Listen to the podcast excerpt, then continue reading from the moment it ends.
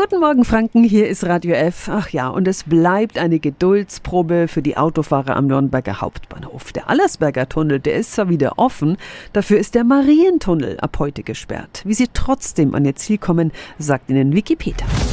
Radio F. Jetzt Tipps für ganz Franken. Hier ist unser Wiki Peter. Grund für die Marientunnelsperrung sind gleich mehrere Baustellen im Stadtteil Glockenhof. Die Energie, VAG und Stadtentwässerung buddeln da gleichzeitig rum.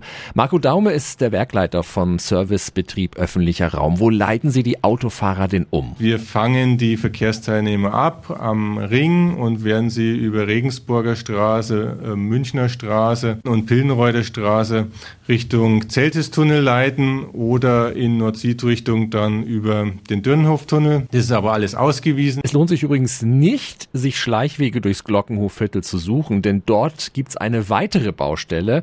Für die Straßenbahnlinie 5 in Richtung Tiergarten ist ein Schienenersatzverkehr eingerichtet. Das Megaprojekt soll bis zum Sommer 2023 fertig sein. Alle Infos zu den Baumaßnahmen und den Umleitungen gibt's auch nochmal auf radiof.de.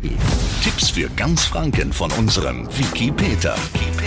Täglich neu im Guten Morgen Franken um 10 nach 9. Radio